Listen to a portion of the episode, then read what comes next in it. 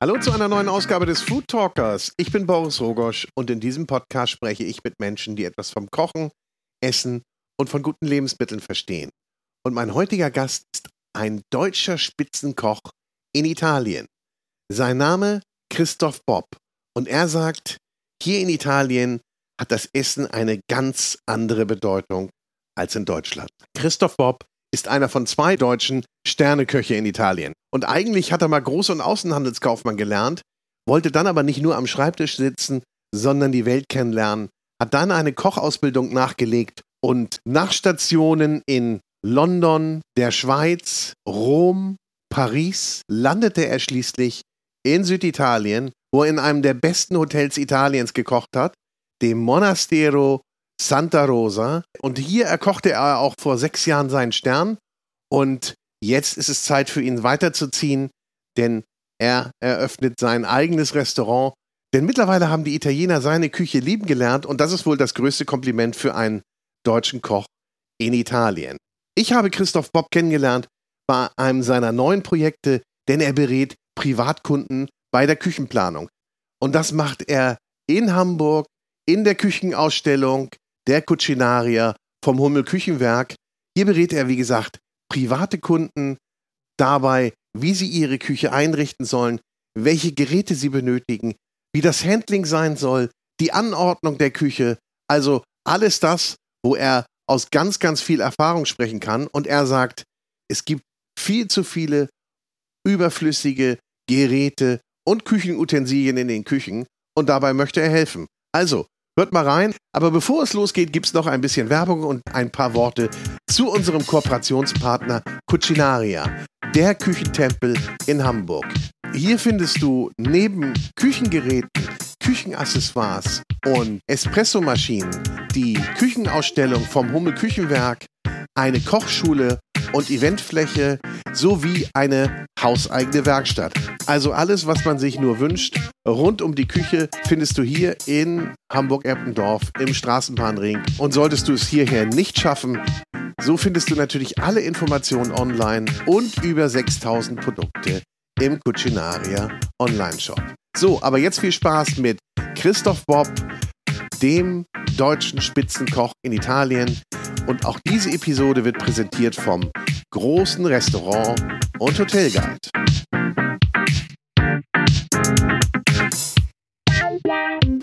Herzlich willkommen zu einer neuen Ausgabe des Food Talkers. Und ich habe einen, man würde eigentlich sagen, Aussiedler vor mir sitzen. Also so ein, ähm, so ein Aussiedler. RTL 2 Aussiedler, ähm, aber Deutschland relativ früh verlassen. Ich sage aber erstmal, wer es ist. Es ist Christoph Bob und Christoph Bob kocht in Italien und äh, hat dort einen Michelin-Stern und ist einer von wenigen Ausländern, glaube ich, die das erreicht haben überhaupt. Ja, also wir sind zu zweit. Also es gibt einmal als Deutschen Heinz Beck, der drei Sterne, ähm, wo ich auch ein bisschen die Zeit mit ihm verbracht habe in Rom ähm, was auch so mein erster italienischer Aufenthalt war.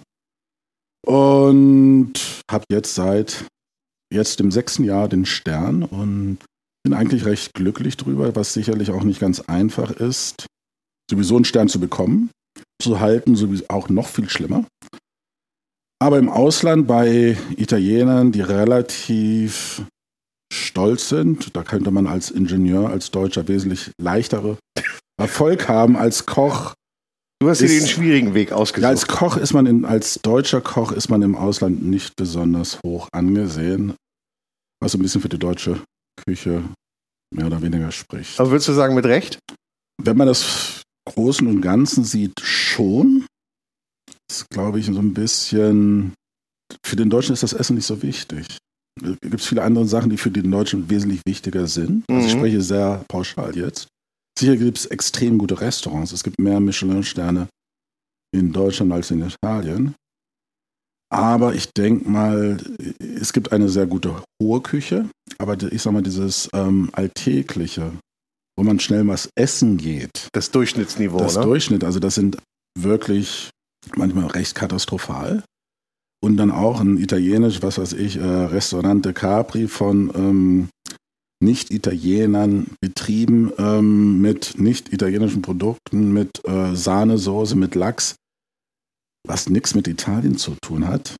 ähm, und so weiter und so weiter. Also, und das kann man, glaube ich, komplett durchziehen vom jeglichen Restaurant. Mhm. Ob das jetzt chinesisch ist, das hat alles relativ wenig mit authentischer Küche zu tun. Ich glaube, man sieht das ja auch schon. Ne? Wenn du in Italien essen gehst, dann gehst du ja auch weniger zum Chinesen, zum Japaner, gibt's da auch, zum Griechen. Gibt es auch gar nicht, weil die ähm, auch ein bisschen Nationalstolz da haben. Ja. Also ob das jetzt mit den Nudeln zu tun hat, ob das, also Neapel Pizza, das ist für die ähm, Heiligtum. Kannst du nochmal aufklären? Kommt sie denn jetzt aus Neapel? Da äußere ich mich nicht zu. Ich möchte noch, ähm, ich möchte morgen gerne zurück nach Italien fliegen, ohne irgendwelche Probleme zu haben. Die Pizza kommt aus Italien. Okay. Und die Nudeln auch. Ich werde nicht weiter fragen. Ja, das ist. Aber ich habe dich unterbrochen. Nationalstolz. Nationalstolz, ja. Für die Italiener ist das Essen natürlich das wichtigste Thema. Mittags überlegt man schon wieder, was man abends macht. Also ist es wirklich, also auch, es findet alles am Tisch statt. Die ganze Familie kommt zusammen, sonntags, ähm, das ganze Leben, alles findet ums, ams, in jegliche Richtung Essen statt. Das Auto kann vergammelt sein. Also es ist so ein bisschen das Gegenteil von Nordeuropa, wo viel aufs Äußere gelegt wird. Mhm. Aber der Italiener fährt lieber seinen 25 Jahre alten Fiat Panda weiter und ist dafür gut. Aber der Italiener hat ja auch gerne ein gutes Outfit. Am ja, Laden, hat, aber hat ein, ein, ein Outfit. Ein Outfit, was auch wirklich elegant ist und gut. Deutsche hat halt mehrere Sachen, also das ist alles sehr pauschal natürlich, aber ähm, es wird auch wesentlich mehr aufs Äußere auch geachtet in Italien. Also wenn man da manchmal guckt, was Deutsche an den Füßen haben. Das ist zwar oben Hui und unten Pfui. Und das ist so ein bisschen, das ist, ähm, das zieht sich, glaube ich, wie so ein bisschen roten Faden durch das süditalienische Leben, dass das ähm, alles gut ist und schön ist und lecker ist. Nun konntest du es ja auch schon ein bisschen länger betrachten, ne? Ich meine, wie lange bist du jetzt in Italien bzw. in Süditalien? Ähm, Italien ja fast mit Unterbrechung sind das ja fast über 15 Jahre. Wow. Ja. Ich wollte, ich wollte nie Koch werden. Ich wollte, ich habe erst was komplett was ganz anderes gelernt. Ich habe erstmal Groß- und Außenhandelskaufmann gelernt. Ist auch was ordentliches. Ist was ordentliches, aber dachte ich irgendwie, musste dann zur Bundeswehr, bei, war bei der Marine in Kiel und dachte ich so, nee, das kann nicht mein Leben sein, dass ich da irgendwelche komischen, also jetzt mit ganz viel Respekt, das ist natürlich auch ein extrem wichtiger Berufszweig, aber und so weiter, also es war nicht mein Ding und dann dachte ich, okay, was möchte ich machen? Ich dachte, ich will die Welt sehen. Und wie kann man die Welt sehen? Als, ähm, dachte Gott, ähm, Seefahrt ist schön, aber das ist auch nicht mehr so romantisch. Da ist man irgendwie auch nicht mehr richtig lange im Hafen. Dachte Gott, dann ist die, Lufthansa-Flug. Pilot waren meine Augen zu schlecht, sonst wäre ich Pilot geworden. Und die Noten natürlich auch. Und dann kam irgendwie auf die Hotellerie. Und dachte ich, okay, ähm, Hoteldirektor, das dauert. Kellner ist auch nicht so mein Ding. Und dann ich, gehe ich in die Küche. Und dann habe ich dann irgendwann angefangen, erstmal ein Praktikum gemacht, was völlig kam in dieses komische. Wie alt warst du da? Anfang 20? Anfang 20, ja. ja. Ähm, kam ich in dieses Küchenambiente, wo alles rumgeschrien wurde und dachte, Gott, die haben doch alles was. Also es geht schließlich nur um was zu essen. Also da warst du doch nicht angefixt. Nee, nee, äh, dachte ich gerade, die, äh, dann wirst du da irgendwie zwischen Salatkissen geparkt und äh, musst da tagelang Salat putzen und Zwiebeln schneiden und also wirklich nur Blödsinn machen.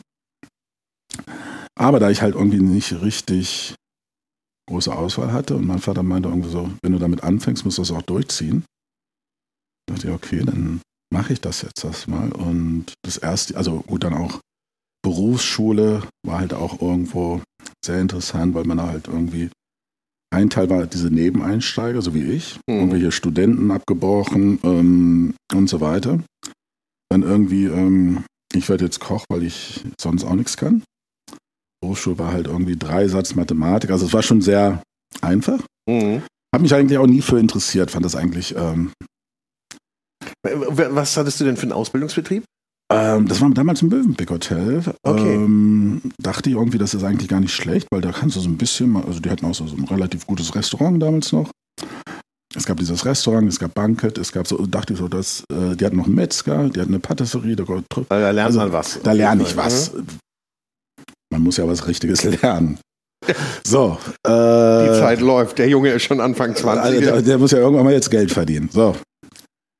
Hab dann irgendwie, dann, dann, fand ich aber das ganz interessant, diese ganze Geschichte ums Kochen drumherum, warum das äh, für sich Melba heißt und äh, dieses, dass man nicht nur mit Salz kochen kann oder nur noch Hitze, auch mit Salz, mit Essing und so weiter. Also dieses ganze Technische fand ich eigentlich ganz interessant und dann hatte ich die Ausbildung beendet und war da einer der besten Norddeutschlands.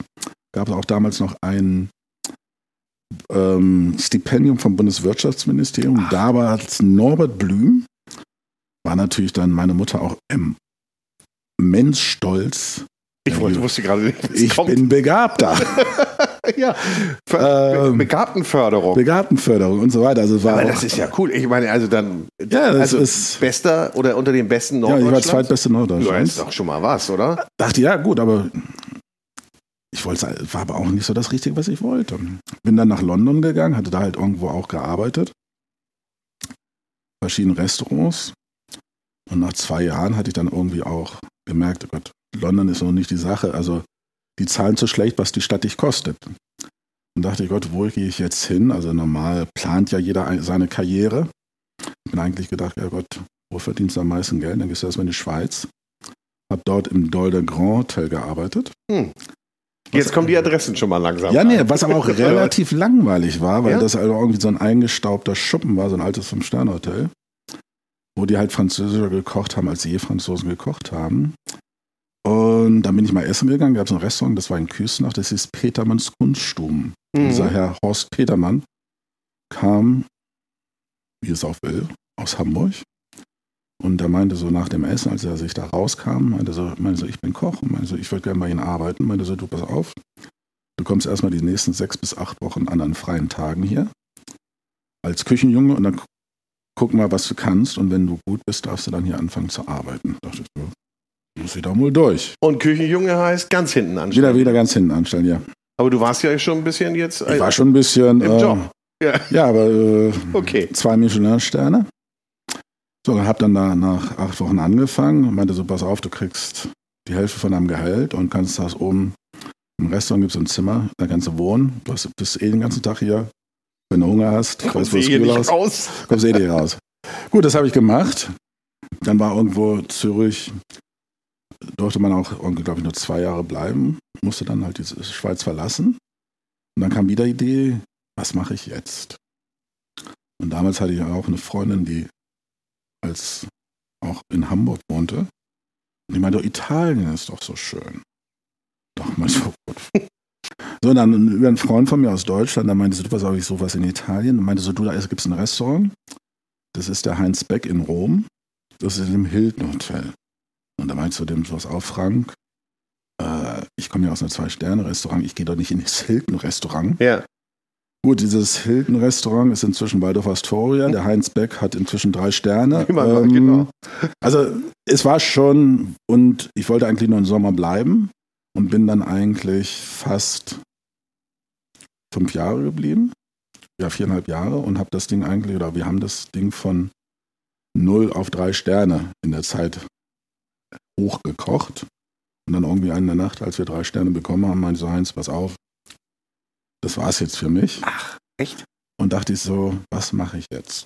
Eigentlich war das. Aber du hast ja ein bisschen was mitgenommen dann in der Zeit. Ja, ne? klar. Ich meine, äh, und da war wahrscheinlich auch immer nur Race, oder? Ja, nee, das war eine Folge. Also es interessiert auch gar nicht. Also das war auch dann nicht mehr so schön. Mhm. Das war auch dann dieses Rumgebrülle und Rumgemache. Okay. Aber es ging halt nur darum, okay, da, da, da möchten wir hin.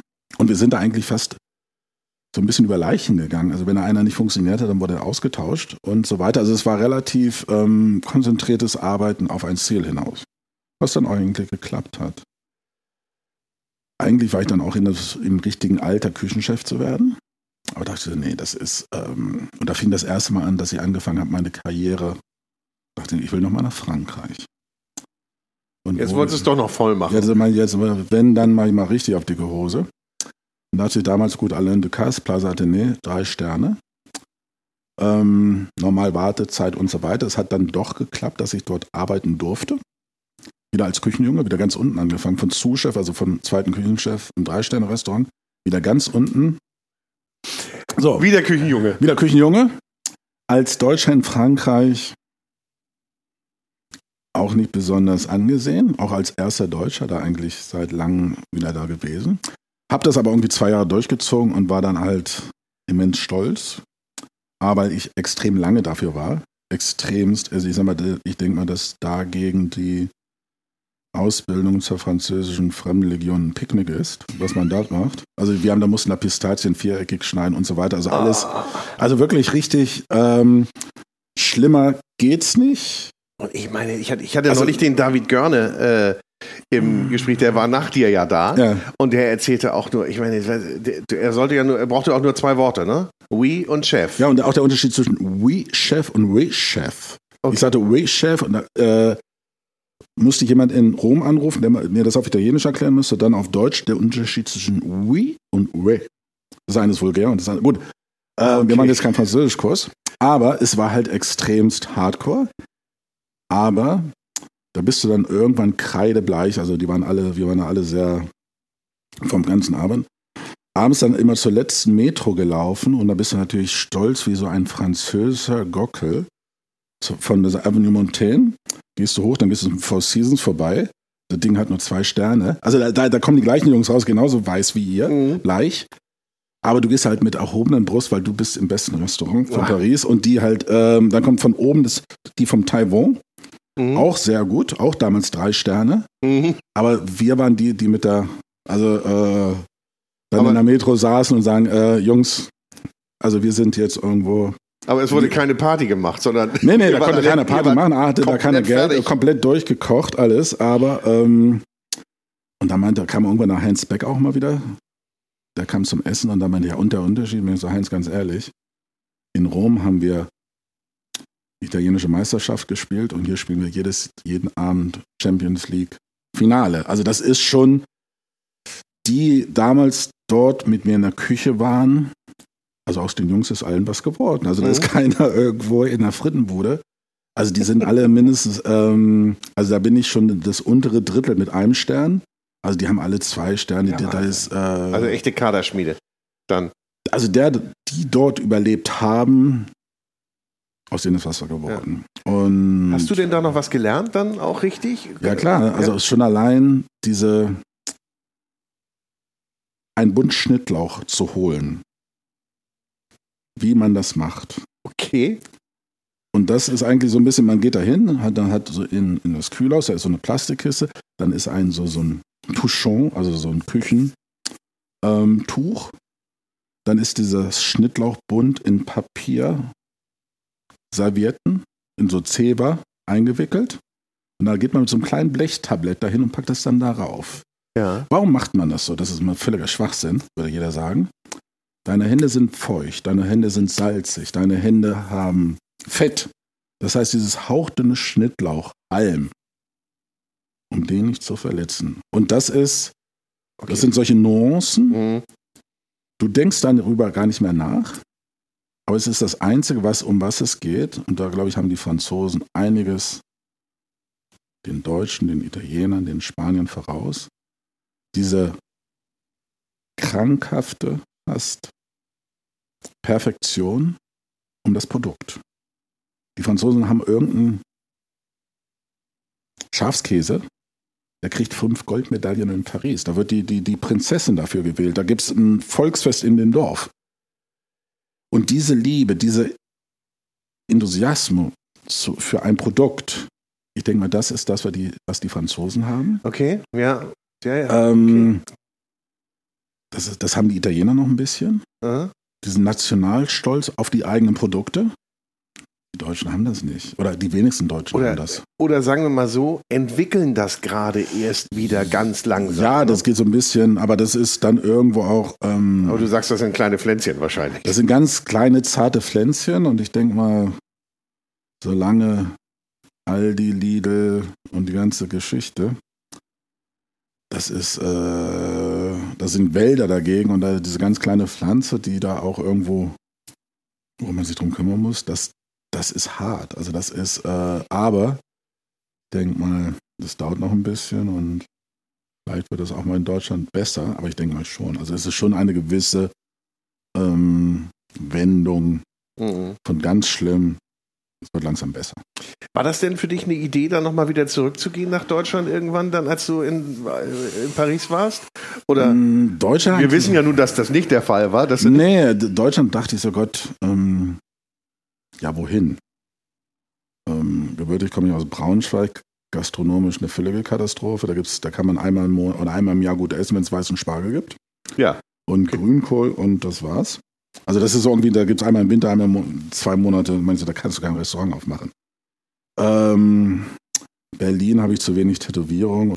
Ähm, um jetzt mal so ein paar Klischees zu. Ja, nee, ist so. Ähm, äh, ich bin auch nicht der Berliner Koch, ganz ehrlich. Also okay. Berlin ist so ein bisschen rotzig, so ein bisschen. Das ist nicht meine Welt, ja. ganz ehrlich. Also ich kann da nicht irgendwie eine, eine Schwarzwurzel hochgaukeln, dass die irgendwie 30 Euro auf vielleicht, Menü vielleicht wäre München noch gegangen. Ja, München dachte ich, aber Gott, ähm, also ich war ja auch dann meine erste Küchenchefstelle am Gardasee. Ja. Äh, das ist wie München. Das ist, äh, das ist wie München und da bin ich auch nach einem Jahr wieder abgehauen. Ja? Ja, ja, das war nicht. Äh, aber das lag daran, nicht weil es der Gardasee war, es war, ich dachte ich irgendwie, das erstmal Küchenchef, ich rock die Welt, ich mache das alles ähm, so wie ich es wollte. Aber es war halt irgendwie so ein großer Unterschied für das, was ich kochen wollte und was das die Gäste wollten. Und das war ein traumhaftes Hotel, fünf Sterne, Luxus, irgendwie 3000 Euro die Nacht, traumhaft schön. Ich dachte, das kann, also, habe mich dann mit dem Hoteldirektor unterhalten, da meinte so, pass auf, du, ähm, meinst du, nee, äh, ich kündige. Weil der ist in Ordnung, also, aber ich mache ich mach hier keine Kompromisse. Und war da eigentlich ganz froh, dass ich dann auch wieder weg war. Was war der Unterschied zwischen dem, was du geben wolltest und die haben wollten? Ja, die wollten halt, also ich, ich möchte ihnen jetzt keine Recht geben, aber so ein bisschen im Nachhinein, klar reflektiert, reflektiert man darüber, was einem gesagt wird und so weiter. Also sicherlich war ich meiner Zeit, also es klingt, also ich will das nicht jetzt arrogant sein, aber meiner Zeit ein bisschen voraus oder beziehungsweise das Haus war halt so ein bisschen eingestaubt und wollte halt etwas anderes. Mhm, mh. Also es war halt irgendwo, ähm, ich hatte die falschen Gäste oder ich war die falsche Person oder also wie, wie wir es haben wollen. Match denn nicht, ja. Ähm, Gab es natürlich auch andere Möglichkeiten, aber dachte ich so, nee, ich, ich, ich will da keine Einstellung. Du wolltest sie nie verbiegen. Nö. Ja. Und da habe ich gesagt, dann gehe ich lieber. Und, und es war dann irgendwo, ich kann, ich kann eigentlich nur das kochen, was ich selber esse oder was ich liebe zu essen. Und das war dann irgendwann italienische Küche. Und ähm, klar habe ich eine deutsche Ausbildung gemacht, aber ich sollte mal für einen deutschen Boot, oder ich habe das dann auch gemacht, für einen deutschen Botschafter in Rom kochen. Deutsche Küche. Oh. 30 Jahre Mauerfall, deutsche Küche. Was ist deutsche Küche? Ja. Ist das Pizza Hawaii und Döner oder ist das nur so, so dieses klassische so, und da hatten wir auch die Diskussion mit, in der Botschaft und dachte, oh Gott, wenn das das Privathaus ist des Botschafters, also der, die hatten 1500 Leute in seinem Garten, mhm. im Privathaus der deutschen Botschaft. Okay. Ist ja. schon etwas größer, aber es lief dann halt doch wieder auf dieses deutsche Klischee-Essen raus. Aber ich habe es mir nicht nehmen lassen, eine Currywurst mit Pommes zu machen. Und so weiter und so weiter. Also es war schon ähm, was wollte man eigentlich haben? Was war so, so, sag mal, ein Gericht, das die sich so gewünscht haben? Ja, nein, also der wollte halt schon halt wirklich dieses klassische äh, rheinischen Sauerbraten. Rheinischen Sauerbraten und so, so, solche Sachen, wo ich gesagt Gott, das ist, klar, das ist deutsche Küche, aber man ist auch Maultaschen sind deutsche Küche. Ja, aber Maultaschen gehen nicht, dass die, die Italiener denken, das ist Pasta. Meinte ich so, ja gut, das ist aber doch, ich sag mal, sie sind doch Botschafter. Mhm. Diese Botschaft, dass das ich denke mal auch, dass es eine, die Deutsche hat sehr gute lokale Spezialitäten. Und es ist halt nicht nur dieser äh, Eisbein und ähm, meinst du, wir können Lapskaus machen? Das ist ästhetisch zwar nicht besonders schön, aber wenn es gut gemacht ist, wenn ist das, das groß genug ist, ne? Ist das, ist das super lecker. Ich hätte es mit dem Wachtel Ja, ja gut, da brauchst du ein paar mehr. Ja, aber oder, oder nur ja, so auf dem Löffel. Das sieht auch keiner. Und dann ja. nimmst du das einmal und dann ist das ja, ja. Muss ja auch keiner erklären, was das im Endeffekt ist. Aber, und deswegen haben die Deutschen eigentlich auch eine relativ schlechte Lobby, was das Kochen angeht, weil das ist halt irgendwie ähm, Eisbein, äh, Brezel, äh, Sauerkraut Wobei, das musst du ja auch erstmal finden, wenn du jetzt hier, wenn wir jetzt hier, sagen wir mal, im, im Umkreis von Hamburg-Eppendorf das suchen würden, wir würden uns schwer tun, ein Eisbein zu finden. Ja, also, aber ich glaube, wie viele gute Lapskaus-Restaurants gibt es hier, wo, der, wo die Geschichte nicht aus der Dose kommt? Wo das noch frisch gemacht Also hier in Hamburg? Ja. Äh, ich würde mal sagen, ich kriege fünf auf jeden Fall ad hoc zusammen, Ja, aber das ist viel- ja auch nicht viel. richtig bei wie viel Millionen? Äh, Mhm. das ist nicht viel. Und du findest aber in Frankreich oder auch in Italien in jedem Dorf eine gute Trattoria, Hm. wo die einen guten Wein haben. Also das ist jetzt nicht irgendwie ähm, ein toller Name, aber es passt zu dem Essen, es passt zu der äh, Landschaft. Ähm, das gibt es hier eigentlich nicht. Also hier müsste es ja eigentlich nur Hamburger Bier geben. Und wenn da überall äh, Königsbrauerei, ich weiß es nicht. Also das ist, und ich sag mal, das ist so ein bisschen dieses, ähm, das hat nichts mit Nationalstolz zu tun, aber so ein bisschen dieses Lokale wieder zurückzubringen. Ich denke mal, das, das, das würde ein bisschen, dann ist es auch, ähm, dann isst man auch gut. Aber du hast vorhin erzählt, die Menschen äh, unterhalten sich über das Essen. Die, sollen- sie sagen Mittag, morgens schon, was gibt es mittags und mittags, was gibt es abends. Und sie können aber auch die Rezepte dazu runterbeten, wahrscheinlich, ne? Ja, Und, und können die auch sagen, die können auch mit dir herzhaft in Streit kommen, wie man das die jetzt kocht. streiten nur mit mir, weil ein Deutscher sich herausnimmt, besser zu kochen als die Mutter, die Schwiegermutter äh, und Kollegen. Hat das lange gedauert, bis du da anhört durftest bei deiner Schwiegermutter? Ja, das hat einen, also das durfte ich einmal und dann habe ich gesagt, ich mache es nie wieder. Es ging eigentlich nur darum, ich möchte mich jetzt nicht selber loben, aber ich kann schon irgendwie so ein bisschen Nudeln kochen. Und da meinte die, meine Schwiegermutter, nee, das macht man so. Und dann, hab ich, dann kam die Schwester noch dazu, meiner Frau, und meinte, nee, das macht man so. Und dann kam meine Frau noch dazu, und dann macht man das so. Und dann meinte sie, dann macht ihr das selber. äh, weil das irgendwann kam der Punkt, meinst du, das ist, ähm, ihr habt das immer so gemacht, aber das heißt noch lange nicht, dass das so richtig ist. Und das ist das eigentlich, wo ich mich auch ein bisschen in Italien etabliert habe, weil es dann irgendwann darum ging, ich mache ich mach sicherlich, ich koche mit lokalen Produkten, aber ich koche das so ein bisschen wie heute. Das heißt, ähm, ich koche dieses Ragout nicht mehr sechs Stunden mit äh, drei Fingern Fett obendrauf. Okay. Ja, ja. Das ja. ist zwar super lecker, Mhm. es, aber ich sag mal, es arbeitet ja und verbrennt keiner mehr diese Energie vor, wie vor 50 Jahren. Das Gleichgewicht ist dann nicht mehr da, ne? Ist. Und äh, man will das ja halt auch jeden Tag essen. Und das ist halt dieser Grad, was sehr kompliziert ist, diese leichte mediterrane Küche immer noch weiterzumachen, ohne auch diesen, äh, dieses Verhältnis da zu verlieren. Aber das so ein bisschen leichter zu machen, ein bisschen. Und was auch sehr wichtig ist für Italien, also man, das habe ich dann irgendwann auch gelernt, das meinte ein, ein sehr guter Freund und Kollege oder Freund und Pasta-Produzent, der meinte irgendwann mal, das ist zu perfekt. Meinte er so, ja, meinst du, wie, meinte, äh, meinte so, das ist, ähm, meinte so, du, ich erkläre dir das ganz einfach für einen Deutschen. Mercedes ist perfekt. Aber mit das langweiligste, was es gibt. Ein Ferrari funktioniert eigentlich relativ wenig, aber es sind Emotionen. Und das ist auch wichtig, dass du, wenn du so mach pro, wenn du ein Menü hast, sechs Gänge, einen leichten Fehler, dann sind die wenigstens glücklich, dass der Deutsche auch Nein. was falsch gemacht hat. Weil der Italiener macht das schon automatisch, weil der ist sehr viel emotionaler, da ist, Ja. ähm, ich sag mal, der Deutsche ist sehr auf sehr hohem Niveau, sehr gleichbleibend. Mhm. Aber das, ich kann mir das total Der vorstellen. Italiener hat Emotionen. Das ist, wenn, wenn da die Freundin oder die, ich weiß nicht, die Mutter oder der Fußballverein verloren hat, das ist für die eine Katastrophe. Mir, mir Ein, ein italienischer, wäre der HSV ein italienischer Fußballverein, es wäre äh, Emotion. würdest du denn sagen, dass du entsprechend deiner Emotionen auch, dass, dass jemand, der dich gut kennt, dein Essen gut kennt, äh, rauskriegt, was für eine Stimmung du hast? Mm, nee, Nee? nee. nee, nee, Da, nee. Dafür bist du zu kontrolliert. Nee, also klar ist das schon sehr emotional und sehr temperamentvoll in der Küche. Sehr. Ähm, das ist halt irgendwo. Aber ähm, es ist auf. Wir haben so ein hohes Niveau an uns selber, dass Gott sei Dank die wenigsten Gäste merken, wenn auch minimal etwas falsch läuft. Ähm, also das ist manchmal eher geplant als. Okay, wie wir Gewollt. eben gehört haben, muss ein Ähm, kleiner Fehler drin sein. Ähm, aber sonst ist das schon relativ.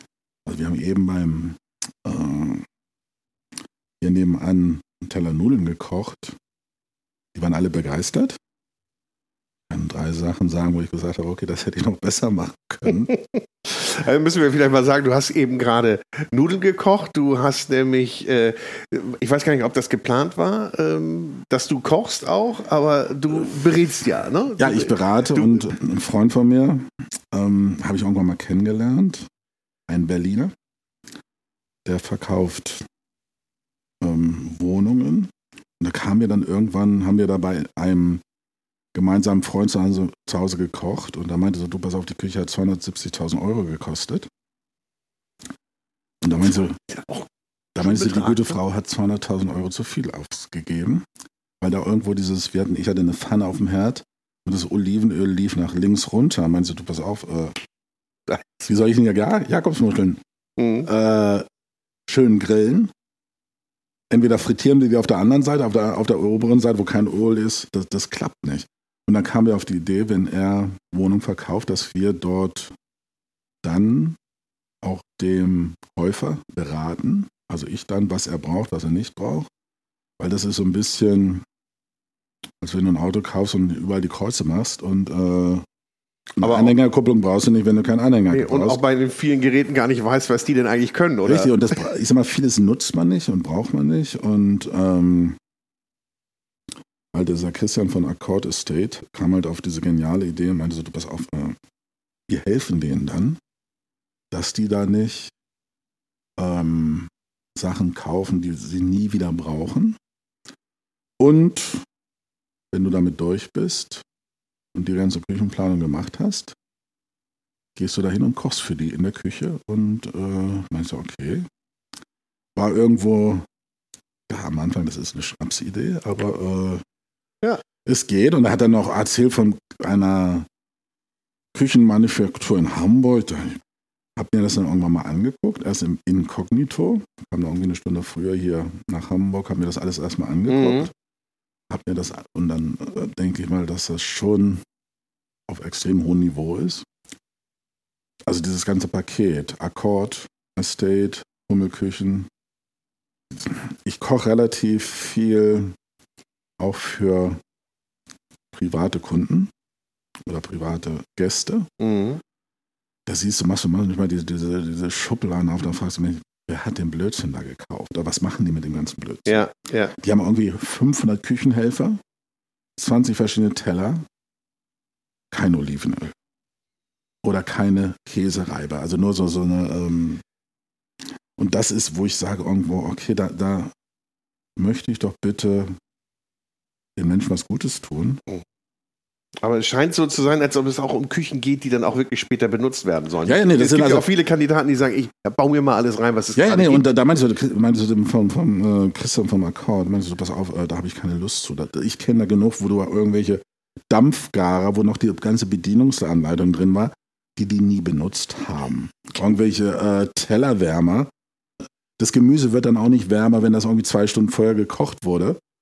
Das wird auch ein Tellerwärmer auch nicht mehr warm. Also da sollte man lieber erstmal beim Handwerk anfangen, das richtig kochen und das alles richtig machen und dann, wenn man alles richtig macht, kann man dann vielleicht auch mal mit warmen Tellern Ja. anfangen. Aber man sollte doch da vorher erstmal mit dem anfangen. Aber es geht natürlich ist. nicht nur um Geräte, sondern es geht natürlich auch um Ergonomie und wie ist was angeordnet, ne? Und wie bewege ich mich auch in so einer Küche, oder? Das also wir sind ja, erklären, ne? ja, wir sind ja irgendwie 12 bis 14 Stunden jeden Tag in der Küche Ja. und es geht darum, allein, das ist, ob das wo der Mülleimer ist, wie die Spüle aufgebaut ist, wie das der ähm, die Distanz vom von dieser Kücheninsel zum Kühlschrank ist und so weiter. Ähm, brauche ich einen 90er Backofen von Firma XY, der sieht natürlich toll aus. Aber wenn ich da mit zwei Personen wohne, brauche ich keinen 90er Backofen. Äh, ich koche nicht so viel.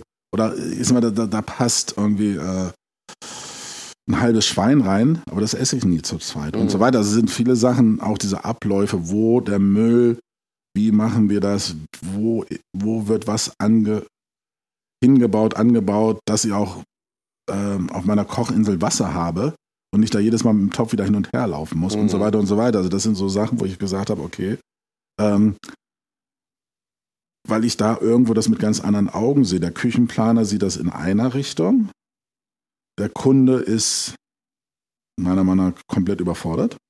Ja. Ähm, dann sagen die, okay, jetzt ihr Herd hat irgendwie ähm, irgendeine Reinigungsfunktion. Da meine ich so gut, äh, das, ja, das ist äh, wow. Meinst du, Schwachsinn funktioniert nicht.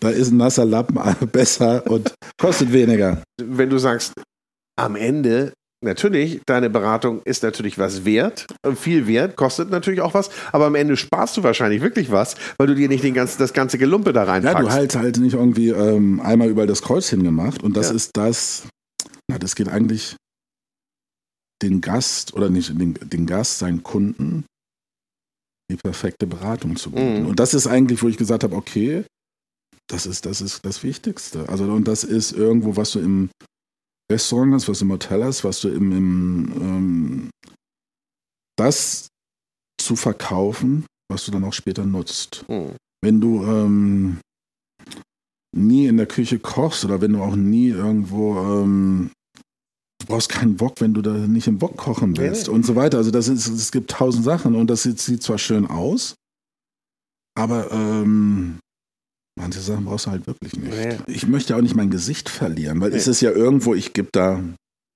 ähm, halt da mein Gesicht für her. Mhm. Ähm, und deswegen meinte ich auch am Anfang, du pass auf, ähm, ich bin dann relativ, relativ relativer Spießer, wenn es dann irgendwann eingebaut wird. Mhm. Dann gucken wir mal, ob das alles gerade ist oder beziehungsweise die Grillplatte mit den ähm, Lavastein muss ge einen gewissen Radius haben und so weiter. Das muss alles stimmen. Mhm. Das ist so dann als jeder Deutsche, wenn Fadi sein Mercedes abholt und guckt, dass das alles passig das ist. die Spaltmaße. Spaltmaße. Äh, so bin ich halt Papi in der Küche. Schön spießig deutsch. Aber was sind denn so, was würdest du denn sagen, was sind die Mindestanforderungen, was ich in der Küche brauche? Also, also ich brauche ein Kochfeld. Ja. Jetzt geht das los, Gas oder Induktion. Gas ist so ein bisschen, ähm, also beides ist das Beste, wenn man noch eine Gasflamme hat, aber nicht um schnell zu kochen, sondern um langsam zu kochen. Ah, okay.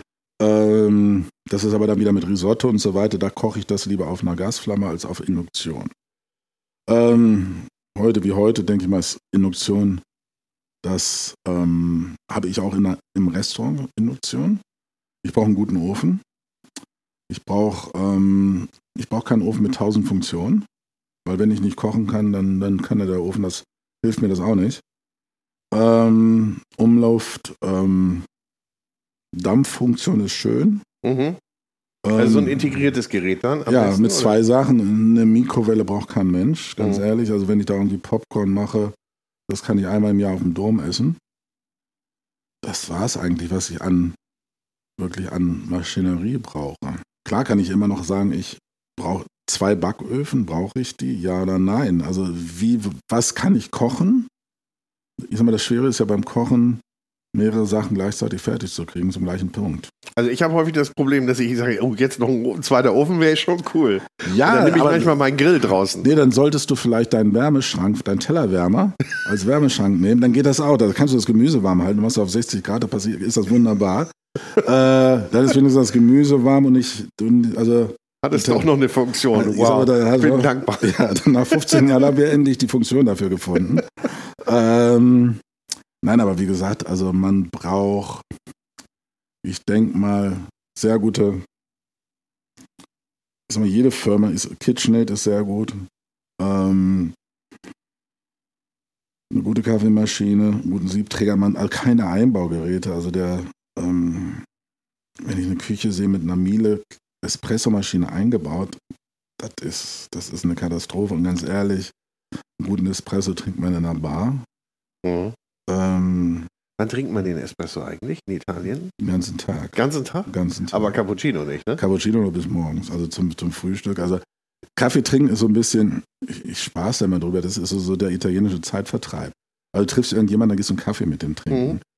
Dann geht das darum, und dann triffst du auch irgendwie zwei, dann bist du mit vier oder fünf einen Espresso trinken. Den trinkst du natürlich an der Bar, also an der, an der Theke. Und dann geht das erstmal die Diskussion um, wer jetzt diese fünf Euro bezahlt. So als, äh, geht, nee, ich zahle, du zahlst, nein, ich zahle das wieder. Und dann, ähm, dann wird halt auch das. So, geht der, ähm, so geht der Nachmittag rum. so geht der Nachmittag rum, dann werden natürlich ähm, lebenswichtige Sachen diskutiert. Ähm, also bis Montag das Fußballspiel, der Fußballverein am Wochenende. Ab Dienstag, wer dann wieder kommt als Auswärts- oder Heimspiel. Und dann halt irgendwelche anderen lebenswichtigen Sachen. Und das findet eigentlich alles beim Espresso trinken statt. Und ähm, klar ist das ähm, diese italienische Lebensart. Das ist schon sehr angenehm. Ähm, man lebt schon sehr entspannt. Aber das ist so ein bisschen ähm, auch, was man erwartet. Als wenn ich in Hamburg lande, nach, nach zehn Minuten bin ich genervt, dass mein Gepäck nicht ankommt. In Neapel nach 20 Minuten bin ich glücklich, dass es da ist. Also das ist, Äh, Du schaltest auch um? ja, ja, klar. Ähm, Nach, nach Breitengrad? ja, ja, wer, wer sagen, was nicht funktioniert. Also das ist ja, hallo, ich bin Hamburg, da muss ja alles funktionieren. Ja, genau. Leute, Leute, was ist Ja, los? äh, geht gar nicht.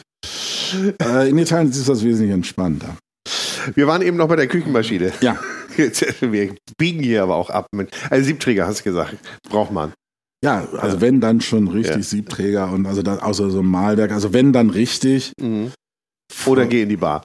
geh in die Bar oder äh, also dieses Vollautomat, also das ist ähm, das hat also d- d- es gibt ja auch italienische Firmen, die das produzieren, aber es hat kein Italiener. Also die die halt äh, die haben nicht so ein Ding. Weil, äh, Ah, italienische Maschine, wow. Ja, klar. Äh, Aber- ja, es ist ähm, und Miele, also klar, das äh, das ist keine Kaffeemaschine, die du da halt in deiner Schrankwand da hast. Sieht zwar gut aus, Mhm. aber ähm, meiner Ja. Meinung nach ist das nichts. Und so Einbauteile, nein, klar. Was brauche ich noch? Brauche ich noch irgendwas Lebenswichtiges? Lebenswichtig gute Messer, die Mhm. man nicht in den Geschirrspüler tut, aber das weiß, glaube ich, inzwischen jeder. Sollte man, ja. Ähm, man braucht auch, ich denke mal so vier, fünf Messer. Ähm, das reicht, ein gutes Schneidebrett. Ähm, wenig, also keine Gewürzmischung. Kräuter, frische Kräuter. Ähm, hat wesentlich mehr Geschmack als irgendwelche Soßen, Fertigsoßen. Äh, das bringt mehr Geschmack beim Essen als alles andere. Und dann halt gutes Olivenöl. Das ist wie das heilige Wasser. Ich glaube, wir kriegen gleich auch noch ein ganz kleines, einfaches Pasta-Rezept von dir, ne? Ja, nee, das ist. Äh, Haust du uns gleich noch mal raus. ja, nee, das Ey, ist Töpfe hatten wir noch nicht. Töpfe, Pfannen. Töpfe. Ja, gut, da ist. Der Italiener kocht in Aluminium. Mhm. Halte ich gar nichts von. Mhm. Also ich bin da eher, eher also ganz ehrlich, wenn ich es schön haben will und einen schönen Gastherd habe, Kupfer. Ist natürlich dann mit Liebe. Dann muss ich halt irgendwie nicht jedes, jedes Wochenende, das Wochenende äh, mein Auto waschen, sondern muss meine Töpfe putzen. Ähm, Dafür musst du wenigstens nicht raus. Ja. Ja, hat den Vorteil. Ja gut, äh, wir haben heute mal schönes Wetter in Hamburg. Ja. Aber sonst hat man da immer gute Ausrede, ich muss meine Töpfe putzen. Auf Induktion würde ich schon auf Edelstahl gehen. Mhm. Äh, Pfannen, ähm, Eisen. Also beschichtet ist, ist nichts. Das ist was für. Das braucht kein Mensch. Okay. Danke. Also, ich weiß nicht. Aber bequem ist es schon. ja, äh, was ist bequem? Wer, wer will denn was Bequemes haben? Ach Äh, so. etwas gut zu machen, bist du vielleicht fünf Minuten länger in der Küche. Aber ich sag mal, ist es deine Energie, ist es dein Benzin, was bei dir in den Körper geht. das Olivenöl, das kann schon mal ein bisschen mehr kosten. Mhm. Und wenn das, ähm, wenn das Olivenöl nur die Hälfte kostet, die du für dein Auto ausgibst als Motoröl, ist das schon genug. Dann sind wir nicht bei irgendwie bei zwischen 15 und 20 Euro. Ja. Und das soll auch mit einem irgendwo, dass wir schauen, wo das herkommt, von welchem Jahr das ist. Und man soll dann nicht irgendwie sich auf, auf den, das Olivenöl nach seinem Geschmack finden und nicht, was die Stiftung Warentest sagt. Und das ist, Ja. ähm, Das ist, glaube ich, echt wichtig, ne? dass, du, dass du dich da mal durchprobierst, dass du dich überhaupt damit auseinandersetzt. Das ist so ein bisschen so, ähm, das ist wie Wein, das ist wie Bier. Es gibt eine Variation. Olivenöl nach einem Jahr ist nichts mehr. Das ist dann äh, grüne Plörre. Mhm. Und, das, und Olivenöl, du brauchst irgendwie zwischen 17, oder ja, zwischen ja, 15 und 17 Kilo Oliven, um ein Liter gutes Olivenöl zu Ja, machen. ja. Das musst du pflücken. Die Flasche kostet Geld, das Etikett kostet Geld. Da kann das irgendwie das Olivenöl nicht 6,99 Euro kosten. Das kann dann nichts sein. Also das ist dann, ähm, und äh, ich denke mal, das, klar ist das einfach in Süditalien, wo das das Schlaraffenland vom Essen ist. Aber das geht jetzt los. Wir haben jetzt, jetzt, jetzt die, die ähm, Puffbohnen, wir haben grünen Spargel, wir haben Erbsen. Also es ist alles. Ist Jetzt ja- schon, ne? ja, das geht jetzt alles los. Ja, also es ja. blüht und es, es sind 20 Grad und es ist wunderschön und es riecht nach Frühling. Und dann geht das weiter mit Zucchinis, mit Auberginen, mit Paprika, dann geht das weiter den Winter. Also ist es auch einfach als Koch in Süditalien lecker zu kochen. Jetzt müssen wir aber nochmal den Weg anders. erklären nach Süditalien. Da waren wir. Wir sind eigentlich noch am Gardasee. Ja, nee, ne? Gardasee, Wir so. müssen ja nochmal die, die Biege machen. Ja, dann müssen wir nochmal die Kurve kriegen. Ähm, ging da halt irgendwo dann, ähm, ja, auch gedacht, gut, das dachte ich, wo gehe ich jetzt hin? Und kam dann irgendwie in Kontakt nach Süditalien. Golf von Neapel, dachte, Gott, oh Gott, also da, äh, hab mir das angeguckt und war dann auch so, so ein ähm, relativ Designhotel, also alles in weiß, wunderschön direkt vor Capri gelegen. Hab das dann, haben wir da aufgemacht und dann haben wir Aufsteiger des Jahres, neue Neuigkeit des Jahres und so weiter. Also auch relativ erfolgreich. Ähm, und nach vier Jahren kam dann ein Hoteldirektor, man hat dann von diesem neuen Projekt erzählt. Und er meinte, pass auf, das ist ähm, ein altes Kloster, ähm, 400 Jahre alt, eine, Amerikanerin, die hat ein irrsinniges Geld investiert. Mhm. habe ich mir das angeguckt, damit ist auch, auch eine schöne Kneipe. Und habe ich gedacht, ja, dann machen wir das mal.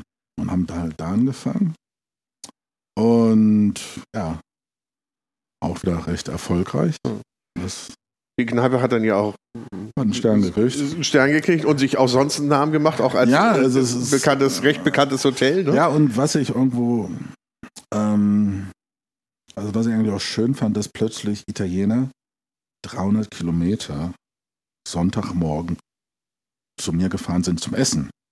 Ja, herrlich. Und dachte ich so, Gott, äh, und die sitzen dann da und genießen das. Und also für die, ähm, dachte ja Gott, ganz so schlecht ist es ja manchmal nicht, was du hier Nee. kochst.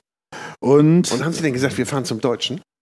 Oder wie ja, nee, ja, nee, ähm, waren dann halt schon, ähm, also auch wirklich euphorisch.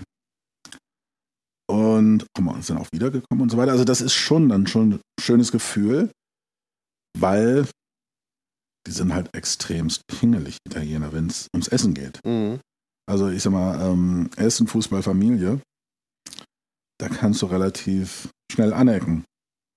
Und war ich eigentlich ganz zufrieden, dass ich mich trotzdem gegen auch ganz meinen italienischen Kollegen und Freunden durchsetzen konnte. Und ähm, das ist auch nicht so ein ganz einfaches Pflaster dort. Also da gibt es schon ein paar extrem gute Restaurants. Mhm.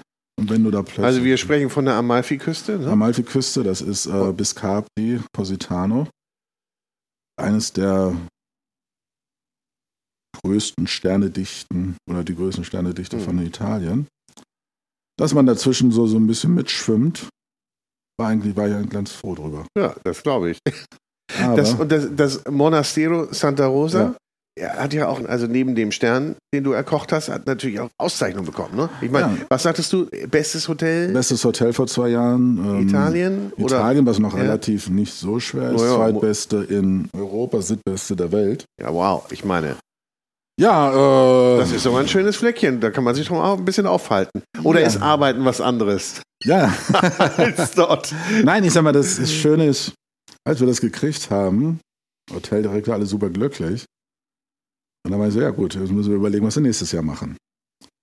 Und das ist so ein bisschen auch, wo ich dann wieder so ein bisschen die deutsche Mentalität habe, dass man sich auf die, auch nicht auf die Lorbeeren ausruhen möchte. Und das war dann irgendwo, wo ich gesagt habe, auch, ich verlasse das Paradies, ich gehe aus meiner ähm, ich habe da alles erreicht. Also es war, ähm, war so ein bisschen der Punkt gekommen wie in Rom, Ja, wollte ich gerade sagen. Das wo ist ich gesagt habe, äh, klar, ich erkenne kann ich hier doch ich, ich, ich, Parallelen. nochmal und jetzt versuche ich das nochmal. Und ähm, jetzt geht es eigentlich darum, dass ich ähm, jetzt am irgendwie vor Ostern, nach Ostern ein reines Restaurant aufmache mit einem, sicherlich mit jemand dahinter, der mir auch dabei hilft, aber in einem nicht sehr touristischen Gegend, wo ich wirklich viel was für die Italiener machen muss. Und das ist halt wirklich, wo ich sage, okay, ich konzentriere mich eigentlich nur noch darauf, was ich gut kann, ist Kochen. Und habe halt diesen ganzen Hotel Trülülü, Tralala nicht drumherum. Was mit- natürlich tierisch viel ist. Ne? Also wenn du im Hotel... äh, das geht morgens um acht los. Dann, also wir, hatten, wir hatten Frühstück à la carte. Das heißt, jedes Rührei, jeder Schinken, alles wurde frisch gemacht. Ja, ja, ja. Weil ich wo, gesagt habe, nichts ist trauriger, als wenn du zu einem Buffet kommst in einem Hotel und wo diese Salami und Schinken sich so langsam anfängt zu Mhm. wellen, ähm, sich die Meereslinie ähm, anpasst. Ähm, das ist alles nicht so lecker. Das haben die irgendwie vor vier, fünf, sechs Stunden oder wenn es gut war, wenn nicht einen Tag vorher schon aufgeschnitten. Mm, ja, ja, ja. Und meine Sie, wir brauchen nicht, das, da habe ich viel zu viel Respekt vor dem, der den, der dieses Parmaschinken, wir müssen ja ein bisschen zurückgehen, das war ja mal ein Schwein. Das Schwein wurde, das, das wurde mit, mit Eicheln gefüttert. Das hat richtig wirklich im Dreck geschabt. Das, ist- das ist wirklich ein leckerer Schinken. Mhm. Da kann ich nicht verantworten, dass der dann da irgendwo vier Stunden auf so einer Kälteplatte sitzt. Oder ein Käse. Also der den Käse gemacht hat, das sind ja meistens, also sind ja alles kleine Produzenten, die machen das ja wirklich alles mit Liebe. Mhm. Dass du da jemand sagst, okay, den schneiden wir fünf Stunden vorher auf und der wird gekühlt, der schmeckt nach nichts mehr. Da kommt wieder dein, dein Respekt Das für ist das, das- Produkt raus. Ne? Ja. Das ist das Produkt und das Ja. ist ähm, das, wo wir auch eine Person stolz da ist. Also in Italien gibt es so eine Sache, das Gesicht zu verlieren. Und jetzt diese, auch diese Nudeln, ähm, die wir jetzt da haben, da ist, äh, sind die Koordinaten da, wo das Korn herkommt, wo das Mehl herkommt. Da hat jeder, dieser, auf jeder Nudelpackung ist ein anderer von dieser Firma. Das sind alles Klitschen. Also die produzieren in einem Jahr Pasta, was Barilla in einer Stunde produziert. Aber es ist irgendwo Sachen, wo ich alles nachvollziehen kann. Und das ist, ähm, das war das gleiche, was ich hier gemacht habe. Ich gehe da irgendwo hin, gucke mir das an, wer das macht. Und es ist das Schöne, ob das jetzt Mozzarella ist, ob das jetzt Olivenöl ist, ob das ähm, irgendein Käse ist. Wenn jemand stolz ist, das, was er macht, macht er das mit Liebe. Das ist das gleiche bei Hummelküchen. Mhm. Würden die dann nur Küchen bauen, dann wären die eine, eine, das ist, wäre dann wie Ikea. Bloß wenn die dann nicht stolz sind, dass die wirklich das Ja. in Hamburg produzieren, das ist eine ganz andere Sache. Das stimmt. Und Das dass du da noch eine Person hast, der sagt, okay, wir machen das und wir machen das eigentlich relativ gut. Mhm. Es ist ja auch immer das, wenn du den Menschen dahinter kennst, ja, Der oder, ja oder zumindest siehst oder und wenn es auch nur die Pasta-Packung ist und da ist ein Mensch drauf und das ist nicht ein, irgendein Testimonial, sondern es ist wirklich einer aus dem Team, dann Ja, ist das was ganz anderes. Und nicht irgendeiner, der irgendwie 50.000 überwiesen kriegt und sagt, Ja. oh, ich mach das jetzt mal. Mhm. Mhm. Und das ist auch, wo ich irgendwo sage, man sollte das dann auch so ein bisschen mit Stolz sagen, okay, dazu stehe ich. Und ich könnte nie für irgendwas Werbung machen, ich könnte nie irgendwas verkaufen. wo ich nicht 100% überzeugt bin. Mhm. Und wenn da dieses Paket dann nicht stimmt, dann könnten die mir auch ähm, irrsinnig viel Geld bezahlen. Dann sage ich, ich mache das nicht. Das ist mir dann ähm, auf Deutsch gesagt zu blöd. Ja. Und das muss irgendwo. Da stehst du für, ne? Ja. Und sag mal, jetzt das, das neue Projekt, Ja. du sagst nicht in der touristischen Gegend. Eher Nee, du, also das ist ja dann nochmal eine, das ist ja nochmal echt eine Challenge, ne? Also Ja, ich konnte. Ähm, wo ist es denn? das ist Darf- ein, Castellamare, das ist schon schön da. Also Ja? das ist gut, aber es ist halt irgendwo auf der anderen Seite der Amalfiküste, wo diese Sorrento-Küste losgeht. Ja. Ähm, aber ich werde halt irgendwo 95% Italiener nur haben. Und nicht ähm, 20% oder 30% Italiener. Ähm, bin aber da relativ zuversichtlich. Und ähm, ich denke mal, es ist was Neues, es ist, ähm, es ist eine Aufgabe. Und ich denke mal, wäre ich dazu nicht gewachsen, würde ich es nicht machen. Aber es scheint so, als du richtig Bock drauf hast. Ja, klar, weil es ist irgendwo, ähm, klar ist das schön, wenn du da irgendwo bist. Ähm, Es ist auch das erste eigene dann, ne? ja, das ist das erste eigene, und auch richtig Verantwortung. Und dann, wo du sagst, irgendwo, ich glaube, das Schlimmste, wenn ich mal irgendwann drei Sterne hätte, dann hätte ich keine Motivation mehr. Ähm, weil bin ich zufrieden mit dem, was ich mache? Nein. Also, die Leute sagen, okay, ich den Teller Nudeln und die sagen, es ist sensationell. Ich sage Mhm. dir sechs Sachen, was nicht richtig war. Mhm. Aber das weiß ich für mich und Mhm. das ist mein Ansporn und das ist so ein bisschen, Aber du geißelst dich nicht, sondern du sagst irgendwie, ey, das kann ich besser machen. Also du, du siehst es als kleinen Antrieb. es ist es als Antrieb, nicht Ja. als irgendwo, ähm, dass ich da, ähm, ich kann doch trotzdem immer noch, also ich zerbreche mir schon den Kopf, wenn etwas gar nicht oder nicht Mhm. gut ist. Ähm, weil das ist irgendwo auch sehr persönlich ist, weil du denkst ja auch irgendwo, dass du, das ist ja auch eine Verantwortung, was du da hast. Das kostet ja auch relativ viel Geld. Ja. Und wie gesagt, wenn du jemanden hast, der irgendwie vier Stunden im Auto saß, da kannst du nun, ähm, da, da muss jeder das Maximum geben. Da muss jeder äh, so kochen und so die Sachen machen, als wäre das für die wichtigste Person, die dir wichtig ist. Und das ist das, was eigentlich kompliziert ist, um dich jeden Tag wieder neu zu motivieren. Das finde ich aber schön gesagt.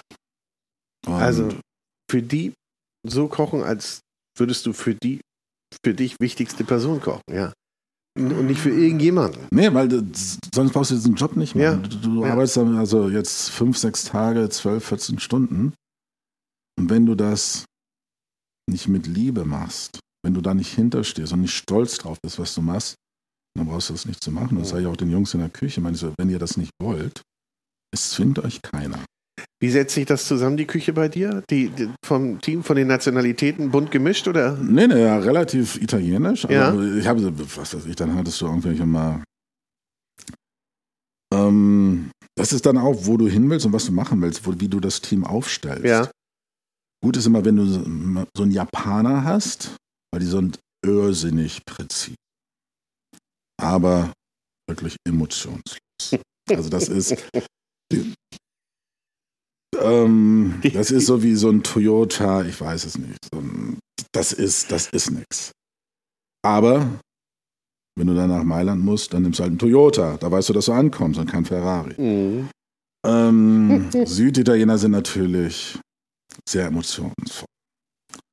Problem ist, wenn da irgendwas ist, äh, der Mutter geht es nicht gut, die Freundin hat ihn verlassen, das ist, die, mit denen kannst du dann zwei, drei Tage nichts anfangen. Okay. Ähm, Franzosen recht überzeugt von dem, was sie machen. Mhm. Egal wer unter mir Chef ist. Ja, ja, das ist, äh, du bist Deutscher, also da kannst du, äh, ähm, und so weiter. Also das ist, und das ist, glaube ich, auch das Schöne in der Gastronomie, dass du halt wirklich diese verschiedenen auch Charaktere hast, verschiedene, ähm, und die halt irgendwo dann zu formen und zu, auch zu, zu fördern, dass die das eigentlich so machen, wie du das gerne möchtest und versuchst den Geschmack ähm, zu übermitteln, wie du das gerne möchtest. Und wenn du das, ähm, wenn das dann alles stimmig ist, dann ist das ein traumhaftes Arbeiten, dann ist das äh, wunderschön, wenn du, und ich denke mal, ähm, du bist nur so gut, wie, wie, wie deine ganze Kette in der Küche ist. Und das Klar. ist, ähm, das ist meiner Meinung nach wirklich ein extremes Team. Klar hast du da halt irgendwo die Person, die sagt irgendwie, das ist die Richtung. Aber wenn du da nicht mitruderst, äh, da brauchst du da nicht brüllend auf der Brücke stehen und mhm. da wundert, also das geht ein bisschen, aber irgendwie ähm, lange geht das dann auch nicht mehr gut. Nee. Und ja, spannend. Steht denn das Team schon? Ja, ich habe da ja? relativ, die, die müssen jetzt, der eine war in der Karibik, der andere war in St. Moritz, also die haben sie alle, die kommen jetzt alle wieder. Und habe mit den allen schon gearbeitet. Wo, ich dachte, okay, da habe ich das wenigstens, das ist halt irgendwie, wenn du im Restaurant aufpasst, hast du tausend Baustellen gleichzeitig. Und das ist so ein bisschen, dass du, du kannst dich auch verlassen, du weißt schon, wie sie arbeiten, du weißt ganz genau, wie wer ist, wie wer auch so ein bisschen die Charakterzüge und ähm, du brauchst halt nicht nur kreative Köpfe, du brauchst auch irgendwie Jungs, die arbeiten. Ja. Und bin da relativ, denke ich mal, gut aufgestellt. Ja, eigentlich.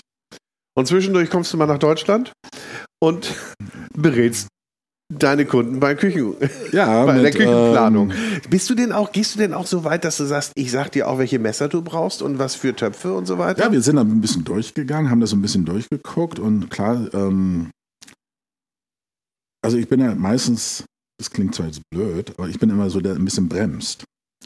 Weil du brauchst halt nicht irgendwie diese kompletten Küchenblock. Ja. Du brauchst lieber ein bisschen weniger, aber gut. Ja. Und du, wenn du guckst, auch so irgendwo, wenn du dann irgendwelche Schubladen aufmachst, du brauchst halt irgendwie grobes Meersalz, normales Salz. Du brauchst ja nicht irgendwelche Salzmischungen. Du brauchst keine äh, komischen Grillsoßen und so ein Blödsinn. Also das ist alles. Äh, du solltest mal, es gibt so ein kleines Buch, wo diese ganzen E-Nummern erklärt sind. Mhm. Und dann solltest du mal gucken, was deine komische äh, Barbecue-Soße oder was du immer hast. Lieber nicht drin ist und dann, dann, dann nimmst du die auch nicht mehr. Und das ist, ähm, da kannst du halt wirklich viel Geld sparen und das dann halt lieber für die richtigen Sachen zu entwickeln. Kannst du uns denn noch ein kleines, nettes Pasta-Gericht erzählen, erklären, äh, wo man den ganzen, ganzen Kram nicht braucht, die ganze also, Gewürzmischung und so weiter. Also, so äh, eins, mit dem man so ein bisschen auftrumpfen kann, aber easy gemacht. Ähm, Erstmal ganz wichtig, Liebe und Zeit. Das sind die besten Zutaten. Ja. Okay. Wenn du etwas mit Liebe kochst und dir dafür Zeit nimmst, kann es nur gut sein. Ähm, jetzt haben wir sehr gute Nudeln. Das heißt Nudeln aus Gragnano. Das ist ein kleines Dorf bei Neapel. Alles, was daherkommt, das kostet zwar ein bisschen, das, ich will nicht sagen, das kostet mehr. Es kostet halt irgendwo das, was es kostet. Mhm, mhm, ähm, Im Sommer frische Tomaten. Wenn wir keine frischen Tomaten, das heißt, wir haben im Juli oder im ja, Juli, August, September, gibt es, glaube ich, vielleicht auch in Hamburg frische Tomaten. Gibt es. Sonst, gute Dosentomaten gehen auch. One-Schale, das heißt, das ist die Backe des Schweines. Mhm wie, wie so ein äh, Speck. Ja. Den brate ich ganz leicht an. Das heißt, ich brauche ganz einen, einen Hauch von Olivenöl, Knoblauch nicht geschält, einfach nur leicht zerdrückt. Also ganz normaler Speck, nur so nichts geräuchert. Nee, gar nichts, na, nix, nur. Wie du ihn ja meistens kriegst, sondern. Nee, nee nichts geräuchert, nur ähm, getrocknet. Mhm. Ähm, den ganz langsam schmelzen lassen. Das heißt, das Fett schmilzt wenn ich das jetzt etwas leichter mache, gieße ich das Fett ab. Wenn ich danach noch einen Marathon laufe, kann ich auch das Fett drin lassen. Dann die frischen Tomaten dazu. Leichtes Peperoncino, das heißt so eine kleine Chilischote. Am besten ohne Kerne, sonst wird das ein bisschen zu scharf.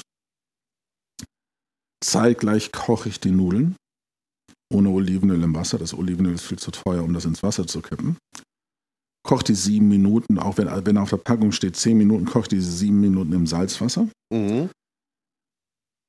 Kipp die dann ab, lass ein bisschen von meinem Nudelwasser übrig, tu die zu meinen Tomaten dazu, lass das nochmal zwei, drei Minuten köcheln, Olivenöl Pecorino Romano oder dazu leicht frisch gerieben. Ähm, und wichtig ist, dass die Pasta sich mit der Soße wirklich verbindet. Nicht so wie das über 20 Jahre von Miracoli vorgetragen wird.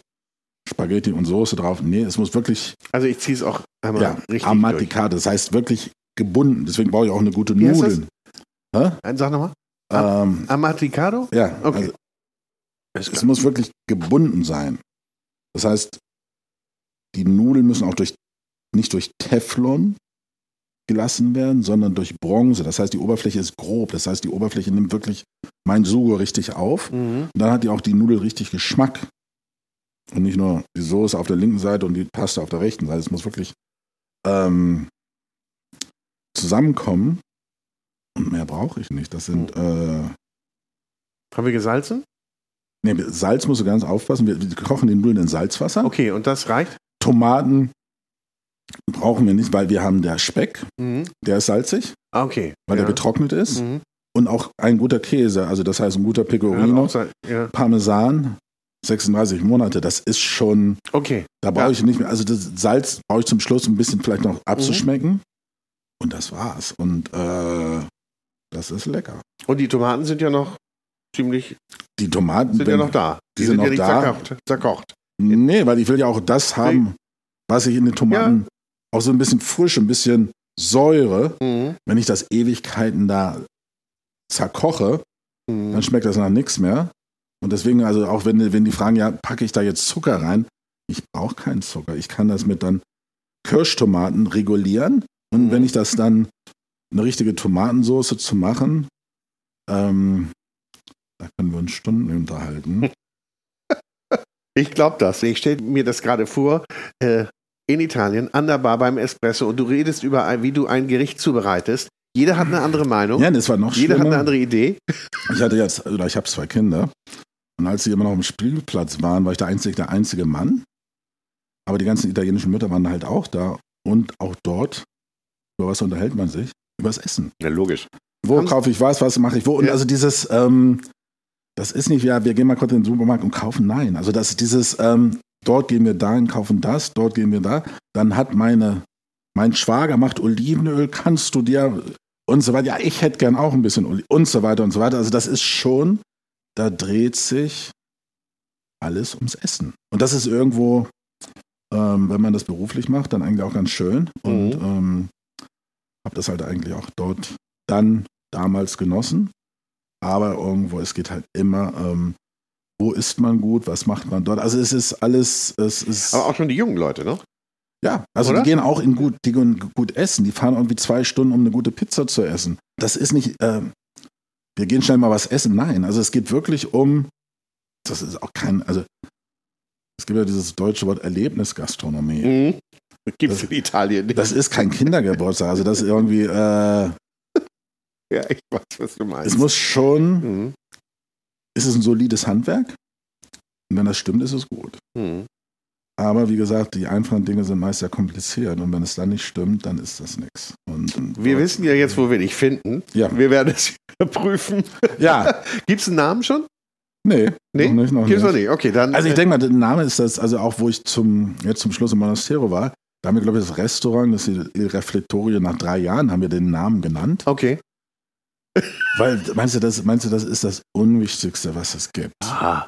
So, du sagst ja auch, Nomen ist Omen und vielleicht möchte man da auch ein bisschen was reinlegen. Lecker kochen und. Dann reicht. Das reicht schon und alles andere, ähm, wie wir das Kind nennen. Okay.